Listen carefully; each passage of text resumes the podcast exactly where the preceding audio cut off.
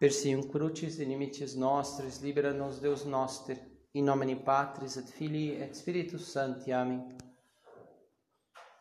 Meu Senhor e meu Deus, creio firmemente que estás aqui, que me vês, que me ouves. Adoro-te com profunda reverência. Peço-te perdão dos meus pecados e graça para fazer com fruto esse tempo de oração minha Mãe Imaculada, São José, meu Pai, Senhor, meu anjo da guarda, intercedei por mim.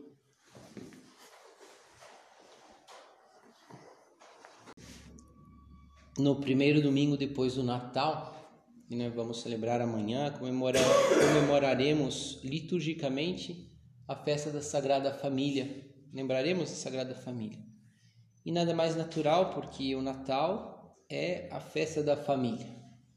Né? Fizemos aqui o trido de Natal com as famílias, estamos mais em família.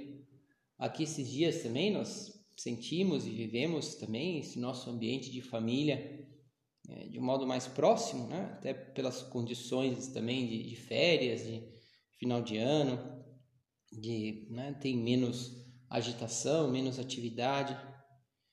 Mas é a gente comemora a festa para lembrar essa maravilha de Deus ter querido nascer em uma família, né? que é uma decorrência da, dessa sua encarnação, que se fez homem, homem verdadeiro, homem como nós, e foi criança e teve que ficar nove meses né? Ali se alimentando dentro do, da barriga da sua mãe, né? para depois nascer como uma criancinha que exige todos os cuidados e que chora, e que mama e que, né, e que dorme.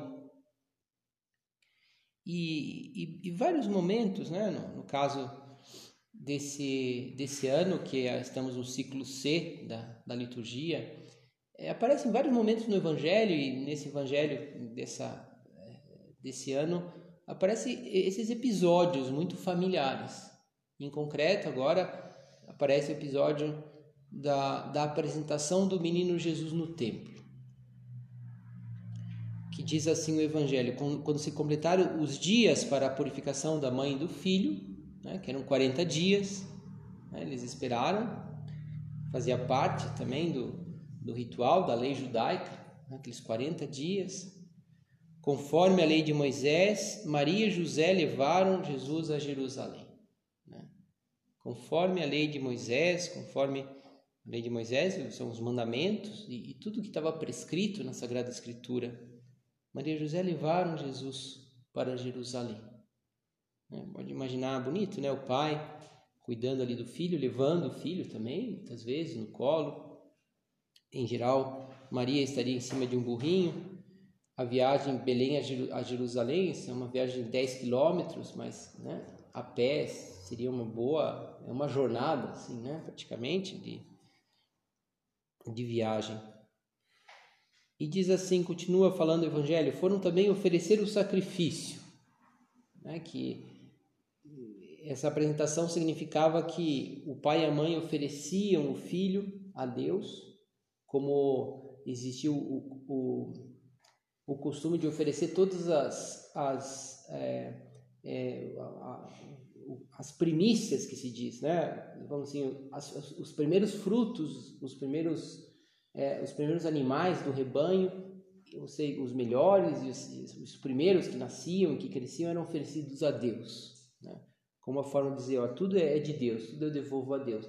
E também eles ofereciam o primogênito e depois resgatariam esse primogênito, né? Eles ofereciam, é de Deus, só que depois pagariam um resgate, né? Para trazê-los de volta. Isso seria o sacrifício, como se fosse um sacrifício no, no lugar, né? Do, do próprio filho. Eles levaram lá também, como está ordenado na lei do Senhor, ofereceram com enorme alegria, porque faziam aquilo para Deus, né? com alegria também sabiam que aquele filho é de Deus né? não só por ser Jesus, mas como toda toda toda mãe, pai é, piedoso faz, isso, porque estava na lei de Moisés. Sabemos também né, que, como Simeão encontrou a criança e se entusiasmou né? e falou uma série de coisas para os pais, né? para Maria. Né? Ana também estava lá, que também estava esperando ver o Messias.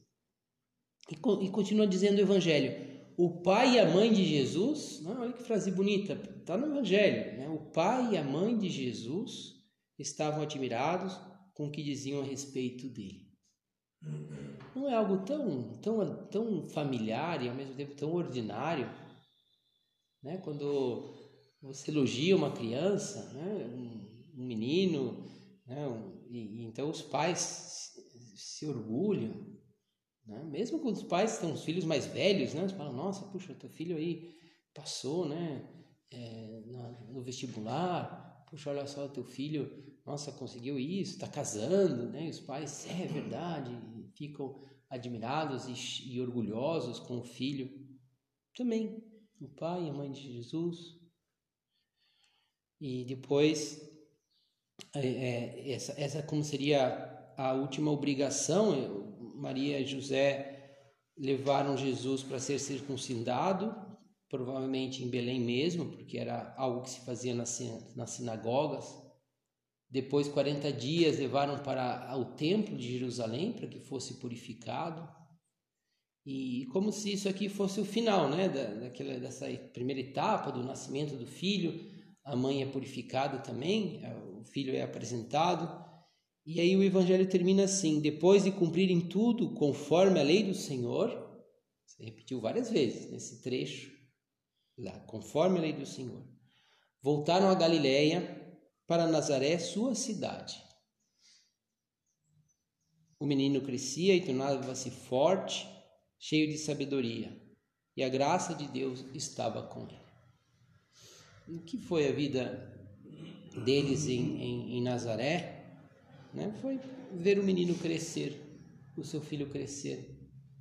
Né? Teve, claro, o episódio mais excepcional da fuga para o Egito, foi, voltou, se acredita que tenha sido pouquíssimo tempo que eles ficaram, né? talvez alguns meses, se acredita, entre, sei lá, cinco, seis meses até no máximo dois anos, porque Herodes morreu logo, logo em seguida. E mas depois a vida foi transcorrendo dentro de casa, naquela vida entre entre eles. E nós também, nós também precisamos, óbvio, e, e Jesus quis assumir a nossa natureza também para mostrar o quanto nós necessitamos de uma família. A família né, é, não é algo dese simplesmente desejável, que é bom para todo mundo, é essencial.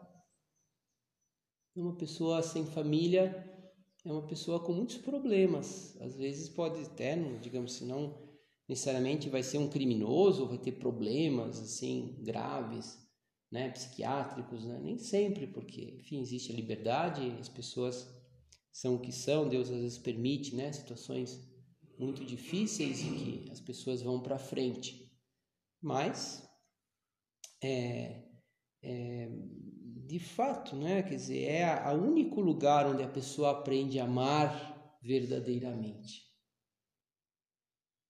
não, não se encontra em outro lugar. É, e não, não existe nada que substitua.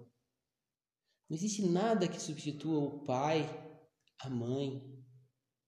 Não, não existe nada que substitua o pai e a mãe unidos, com fidelidade, é, inclusive até por, por, por causa do filho, né? Às vezes, é isso é comum, às vezes o, marido e mulher falam, puxa, estão passando uma crise e, e às vezes pode até não, não ter muita profundidade na sua formação cristã e fala, não, mas eu não vou me separar por causa dos meus filhos. Todos nós precisamos disso, todo mundo precisa disso. Hoje em dia se fala muito entre pessoas que não têm formação cristã, que não têm essa perspectiva da, digamos, de que o matrimônio é para sempre, né? De que não, porque na separação é importante que tem duas coisas, né? A, a, é, a paternidade e a conjugalidade. Então, e falam assim como um argumento que você está eu escutei de um argumento de uma mulher que trabalhava com divórcios e sim, divorcista, como a maioria das pessoas, né, que não tem formação. Eu falo não, porque tem que separar a paternidade da conjugalidade. E claro, é, dizendo como um argumento, assim, né, um argumento e, e com isso já qualquer pronto, todas todas as razões dela estava tava, tava até escutando, era uma advogada que trabalha com isso, estava dando uma série de enfim, de ideias e situações interessantes, né, que e eu estava escutando com interesse, né, para saber como é que ela pensava, mas aí já pronto, já vai por água abaixo. Não dá para, porque não dá para separar. E todo casal sabe disso. Todo casal sabe disso. Não dá para separar. Né? Dizer, o pai é o pai. E de fato ela estava falando isso. O pai, né, que se chama o pai biológico, né, é o pai. E a mãe é a mãe. Né? E, e que, bom, então por isso até pedimos, né, agora pedimos ao Senhor que, que abençoe todas as famílias e também essas famílias que estão separadas, principalmente elas que precisam mais, né, de filhos que têm os pais separados ou que têm pais desconhecidos ou que não têm os pais juntos ou que ou que sofrem, né, às vezes é, o desequilíbrio é, psicológico é, dos pais ou a falta de caráter dos pais também, que, que, que tristeza é. Porque, de fato, é só na família que a pessoa é amada pelo que ela é. Só na família que ela é amada porque é pessoa e não porque ela é inteligente, porque ela é bonita, porque ela é eficaz, porque ela trabalha, porque ela faz isso e aquilo. Não, é ah, esse aqui é Fulano. Ah, é o Ciclano. É o meu filho, como dizem as mães, né? Ah, é o meu filho. Não precisa falar mais nada, aliás. Fala, nossa, olha, ele fez isso e aquilo, ah, é meu filho. Pronto, né? Tanto faz. E, e também o contrário, né? Falar como eu escutei, né, uma mulher falando de, um, de uma pessoa também totalmente desequilibrada, que tinha sido presa, que tinha batido nela, né, na mãe, e enfim, uma pessoa que se tornou um criminoso assim, violento e, e que e que depois ela e ela falava, é, mas eu vou visitá-lo na, na, na cadeia todas as semanas, que é quando eu posso. E aí a pessoa perguntava, nossa, mas depois de fazer tudo isso, ela fala assim, é o meu filho. Onde tem esse amor? Só na família. Um amor que, aliás, que reflete o amor de Deus. Diz o Catecismo da Igreja, umas palavras bonitas, diz assim: a família cristã é uma comunhão de pessoas, vestígio e imagem da comunhão do Pai, do Filho e do Espírito Santo. Né? Vestígio, um sinal dessa comunhão do Pai, do Filho e do Espírito Santo. A família é a comunhão de pessoas né, que, que reflete o amor de Deus. Sua, e continua o, catecismo, sua atividade procriadora e educadora é o reflexo da obra criadora do Pai. Que grandeza é né, a família. A sua atividade procriadora e educadora é o reflexo da obra criadora do Pai dizer, trazer um filho ao mundo é, é, vamos dizer assim, é participar, né? até mais do que reflexo nesse caso, né? participar da, da, da, da obra criadora do Pai. A sua tarefa educadora, educar as, as pessoas, ensiná-las a amar é um, é um reflexo da obra criadora do Pai. Enfim, como e, e, e, nesse sentido podemos pensar agora né, que como da mesma forma como nós amamos os nossos pais, os nossos irmãos, as pessoas da obra, né, porque também temos essa família sobrenatural que é a obra, da forma como nós vivemos as nossas relações familiares, na nossa família, nossa família natural, na obra. Da mesma forma vivemos a nossa relação com Deus. Se sabemos é, agradecer né, esse amor que nossos pais nos tiveram, porque para todos nós né, temos que agradecer os pais que nos criaram, que nos, nos deram a vida, que nos educaram, que nos alimentaram.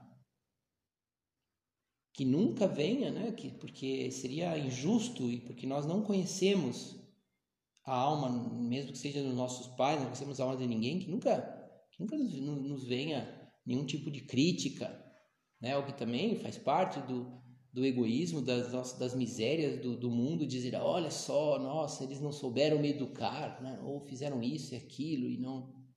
Ah, bom, você está aqui, você tem saúde, você foi foi um gasto enorme, né, que teu pai investiu aqui, nossos pais, para que nós estivéssemos aqui e e ser muito agradecidos, obviamente.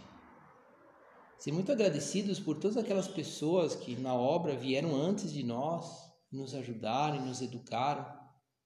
Às vezes educaram com o seu exemplo, com a sua presença. E, e, e que dizia, da mesma forma como nós vivemos essas relações familiares de agradecimento, de amor, de carinho, né? primeiro com os nossos pais, depois também com as pessoas que estão ao nosso lado, os nossos irmãos, né? no caso aqui os nossos irmãos na obra, e também aquelas pessoas que nós cuidamos, né? que, né? no caso das pessoas que vivem o celibato, também podemos olhar como filhos, né? Porque estamos, estamos participando dessa obra criadora do Pai, né? Porque estamos ajudando as pessoas a viverem esse amor de Deus. Enfim, da mesma forma como nós vivemos essas relações, nós vamos entender o amor de Deus, viver o amor de Deus. Como era a Sagrada Família Sagrada Família era uma, a família perfeita. E, portanto, deveria ser o modelo de todas as famílias. Essa comunidade em que não havia egoísmos. Nenhum. Onde Maria só pensaria em Jesus, só pensaria em José. Em uma mãe, digamos assim, humana que todas elas têm os seus egoísmos, ela, claro, nasce o filho, então é tudo do filho, tudo do filho, mas depois ela esquece também, os, esquece um pouco o marido, esquece também outras coisas, né? Não deixa de ser uma imperfeição, né? que, que acontece, normal, né? Mas Maria não, Maria seria aquela atenção a Jesus perfeita, né? Como, como todas as mães têm os seus filhos pequenos e e sem, sem, sem diminuir em nada, e ao mesmo tempo a São José, e ao mesmo tempo a, a, aos, aos, as pessoas que se aproximavam do presépio para ajudar, como nós nos imaginamos ali ajudando e, e, e recebendo as atenções de Maria, como dizendo: oh, quer pegar também o menino um pouquinho? Veja só que bonito, olha, ele está olhando para você, né? como aquelas, né? aquela mulher que está querendo agradar. E pedimos então, pensando nos nossos pais, nos nossos familiares, né, os nossos irmãos, as, as famílias que a gente conhece, pensamos que eles olhem para a Sagrada Família. Tem duas orações da missa da Sagrada Família bonita, não? primeira na coleta que nós pedimos, Senhor Pai Santo, que na Sagrada Família nos desses um modelo de vida Concedei que, imitando as suas virtudes familiares e o seu espírito de caridade, possamos um dia reunir-nos na vossa casa para gozarmos as alegrias eternas. Imitando as suas virtudes e o seu espírito de caridade, agora na vida, e chegaremos na verdadeira vida. E vamos pedir também na oração, na, depois na oração da, depois do ofertório, da oblata, nós os suplicamos que, pela intercessão da Virgem Mãe de Deus e de São José, as nossas famílias se confirmem na vossa paz e na vossa graça. E nessa família perfeita se viveria com dificuldades, como as nossas famílias. Também para São José faltaria dinheiro, como faltou ali, o aperto que eles viveram ali naquele momento do nascimento, por exemplo.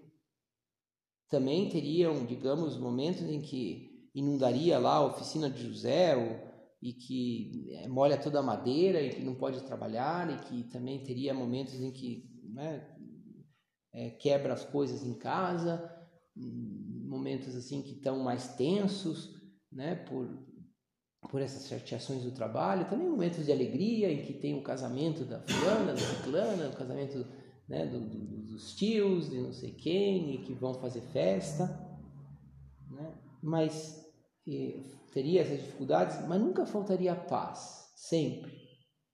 Isso que é a família perfeita. Uma família que, em, que, em que tudo está olhando sempre para Deus. Está olhando sempre para a santidade. Ah, porque não fracassei, porque não consegui trabalho. Eu falo, bom, mas eu, eu ofereço a Deus. Ah, porque tá, tá, tá, poxa, muito bom conseguir esse trabalho, mas, mas eu não vou deixar, não vou abandonar o plano de vida, não vou abandonar a minha, a minha relação com Deus, né? Ah, a gente está muito agitado porque tem férias e está programando essa viagem, mas nós não vamos deixar de ir à missa, não vamos deixar de rezar, né? e, e aí encontra a sua paz e sabe também aceitar as dificuldades e os, e os dramas familiares, né? Quando, por exemplo, às vezes comum assim nessas famílias numerosas perder um filho, né? às vezes uma criança mesmo que, né? Hoje, graças a Deus, é mais difícil, mas também, né? Não é a criança é muito frágil, né? E às vezes falece com, com poucos anos de vida e, e vão sabendo enfrentar tudo isso com essa paz, porque olham para Deus, porque encontram também nisso, nas dificuldades e nas alegrias, esse caminho de santidade. Um dos fatos marcantes de 2023, dizem os fatos marcantes na igreja, foi que pela primeira vez na história é, foi feita a, a beatificação de uma família inteira. Né? O pai, a mãe e os seus sete filhos né? seis que estavam vivos e um que estava nascendo, e que, e que de fato foi também considerado é, mártir de sangue, né? porque a família foi assassinada por, porque era uma família numa cidade da, da Polônia, cidade de Markova, que todo mundo conhecia como ótimos católicos.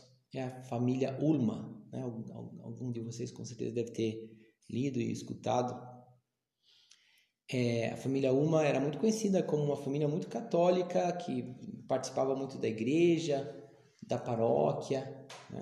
a igreja de Santa Doroteia, né? na sua paróquia, uma, uma, uma, cidadezinha muito pequena, e que durante a Segunda Guerra Mundial estavam levando os, os, os poloneses, os, os, judeus poloneses para o campos de concentração, e eles é, esconderam duas famílias, né? duas duas irmãs e uma mulher com sua filhinha e mais um pai com seus quatro filhos na sua casa, né? E correndo risco, risco de vida e sabiam disso.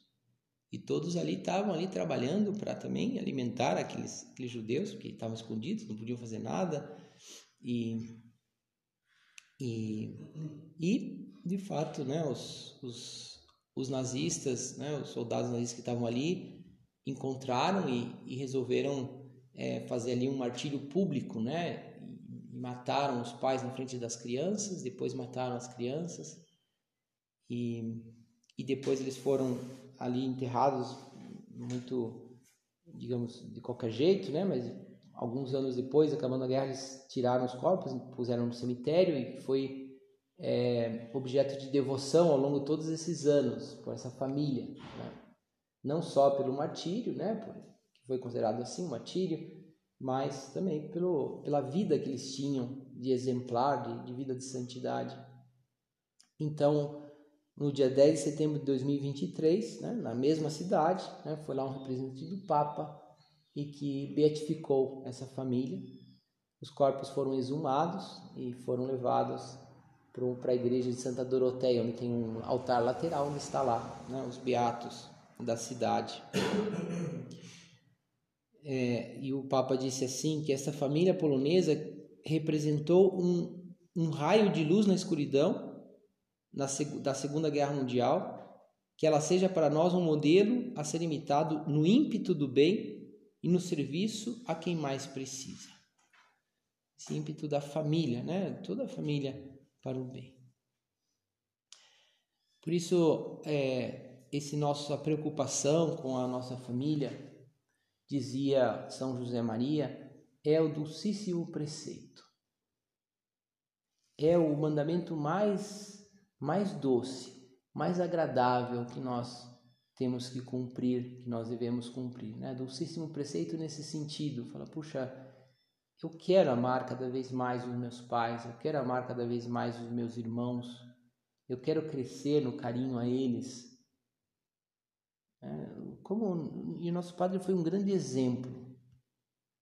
Como considerava os seus pais, ele tinha um orgulho do seu pai, né? E até uma certa dor, porque como todo adolescente, né, ele não ele não entendia o seu pai lá também, no sentido que, pô, por que, que a gente aqui tá pobre, né? Porque depois ele entendeu, porque o pai dele foi um homem muito honrado, muito honesto e quis, e quis é, que ninguém se prejudicasse com a quebra da, da empresa dele. Ele não precisaria fazer isso, mas ele distribuiu, né, vamos assim, o, o dinheiro da, da falência lá da empresa que para os funcionários e, e, e, poderia, inclusive, ter foi né, não foi a culpa dele, poderia ter entrado lá na justiça e tentado ficar com a maior parte, etc. Mas não quis fazer isso.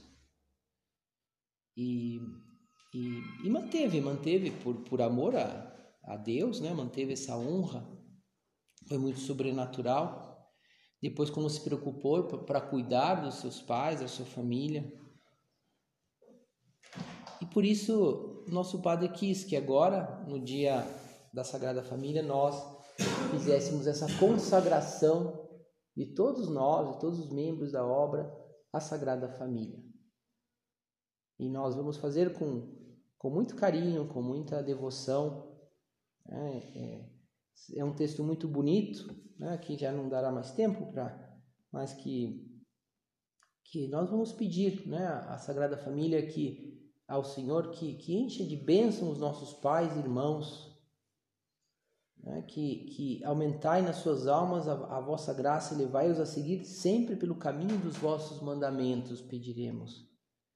Que eles amem cada vez mais a obra, que nós saibamos mostrar a beleza do espírito da obra, que eles cheguem a estar orgulhosos e contentes com a nossa vocação, para que eles também colaborem conosco na medida do possível, colaborem com o Opus Dei na medida do possível, né? E, e que e que com isso eles alcancem a alegria eterna para sempre, né? Que estejam sempre muito perto de Deus nós vamos terminar dizendo assim, de um modo muito sobrenatural.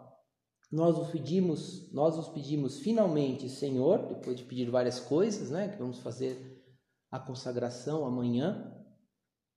Nós os pedimos finalmente que depois de viverem longos anos na terra, mereçam cantar pelos séculos em união conosco as glórias da pátria celestial. Né, e, enfim, e vamos pedir né, a, Jesus, Maria e José, pedir à Sagrada Família que haja essa paz nas nossas famílias, né, que as nossas que a gente consiga e, e seja sejamos intercessores primeiro, primeiríssimo com a nossa oração, claro, com o nosso sacrifício, mas também com o nosso carinho. Ver o que, que mais eu posso fazer por eles. Podemos fazer muito, muito.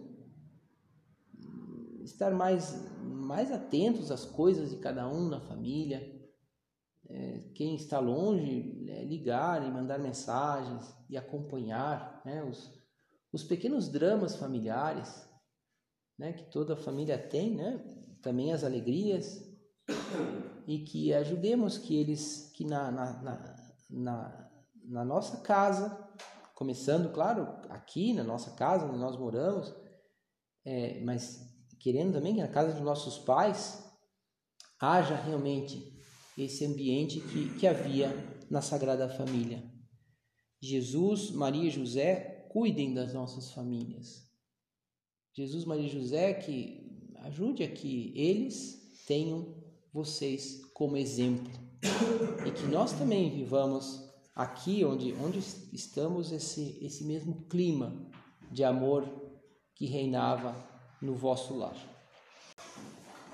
Dou-te graças, meu Deus, pelos bons propósitos, afetos e inspirações que me comunicaste nesta meditação.